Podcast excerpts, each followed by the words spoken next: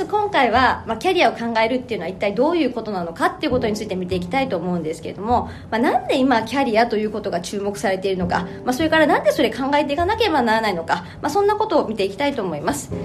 キャリアって言われて、まあ、何を皆さんイメージされるでしょうか。まあ、どうしても一般的には転職とかそういったキーワードを思い浮かべる方が多いみたいに感じます。でも実はキャリアっていうのはすごく広い概念で、まあ、人生そのものつまり一体自分にとってこの上ない幸せな人生って一体何だろう？そんなことを考えることを指すんですよね。自分の人生の中で仕事職業っていうのはまあ単なる一つの役割なんです。それ以外にも例えば結婚するとパートナーの役割とか、まあ、あるいは子供とか、まあ、逆に親というような役割があるわけです。もちろん地域社会の一員としての役割もあります、まあ、そうしたいろんな役割がある中で、まあ、自分の人生どういうふうなバランスで何にどれだけ人生を、まあ、時間を費やして生きていきたいか、まあ、そんなことを考えることが、まあ、キャリアを考えるということになります。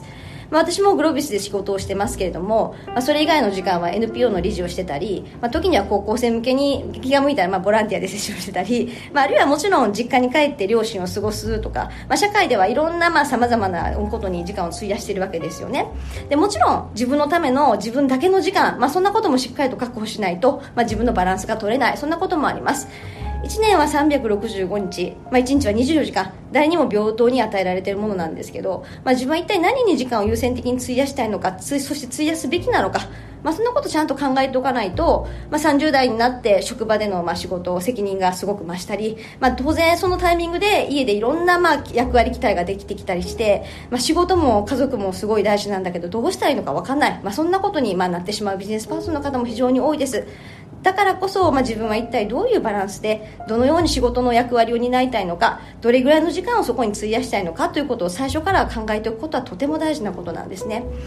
じゃあ一体まず何から考えれたらいいか何から考えるといいかっていうことなんですけども、まあ、自分に自分の人生にとって仕事ってどういう重み付けなのかどれぐらい仕事したいのかその意味付けを考えることから始めます。人によっては、まあ、生活していくためにはお金が必要なんだから、まあ、それはそれそういうためでしょうというふうな方もいらっしゃいますし逆にやっぱり仕事って自分が成長するために、まあ、不可欠なものそういった位置づけの方もいらっしゃい。でもちろん両方バランスを取りたい。そんな方もいらっしゃいます。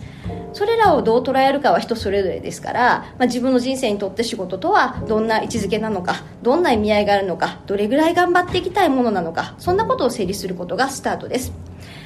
欧米諸国では、まあ、キャリア教育っていうのが高校時代にあるんですよね。特にドイツとかでは、まあ、中学校ぐらいからどういう道を歩むのかってことを考えながら、まあ、職業訓練まで行っています。実は日本だけが今までこう大学大学の大卒の新卒一括採用というのが前提になっていて、まあ、就職の時になって初めて、まあ、学校でキャリアセミナーとかが行われて、まあ、有名な企業がいいなとか、まあ、あんまり考えずに目についたところに入るっていうのが、まあ、結構多かったわけですよね。でなんで今それ考えておく必要があるのかっていうと非連続な変化が起こってる時代なので、まあ、先が全然見えない。そうするといわゆる有名企業でももしかすると10年先に存在してるかなんてわからないわけですよね、まあ、個人的には半分ぐらいの企業がなくなっちゃうんじゃないかな、まあ、なくなるっていうのは買収なども含めて名前が変わるっていうことも含めてなんですが、まあ、そんなふうに私は思ってます。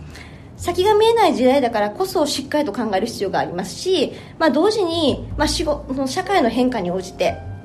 どんな仕事があるのかっていうのは変わっていきます。そのために、まあ、外部環境をよく理解した上で自分が何をしたいのか、まあ、自分は何ができるのかそんなことをセットで考えていかないとダメなんですよね。なので、まあ、キャリアを考えるっていうこと自体も単純な時代ではなくなってきているというのが今の状況かと思います。まあ、それこそ今後テクノロジーの発展によって今人間が担っている仕事が、まあ、どんどん奪われていく。そんなニュースがたくさん聞くようになりますね。なりましたが、えー、おそらく、まあ、長い今までの人類人類の歴史にとって、まあ、これだけドラスティックな変化が起こっている、まあ、そんな時代は初めてなんじゃないかなというふうに思います。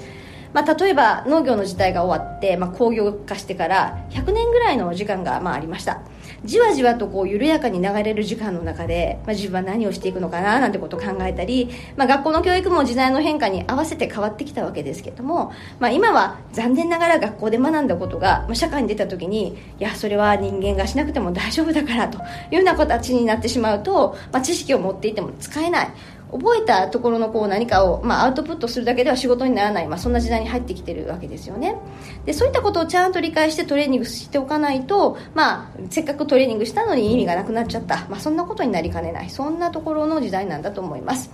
でまあ今 AI がすごく話題ですけれどもまあもうあの AI にとって変わられるっていうのはすごく近い未来で、まあ、すでにマーケティングの世界ではそんなことがどんどん起こってきています、まあ、そういった時代に自分は生きているということを考えた上で、まあ、これからどんな価値をまあ社会に提供していきたいのかその軸足をしっかりと考えながら、まあ、どういった仕事がありそうなのか考えて、まあ、自分の能力開発をしていくそしてチャンスを手に入れていくそんなことを考えなければならないと思います。今日のまとめですけれども、まあ、まず今どういう時代なのか正しく認識しましょうということとかつてのように決められたレールがあるわけじゃなく、まあ、自らやりたいことを考えて実現していく力が、まあ、必要な時代です、まあ、この先人間に残る仕事ということをしっかりと考えながら、まあ、自分は何を準備していくのか、まあ、そういうふうに考えていこうということです。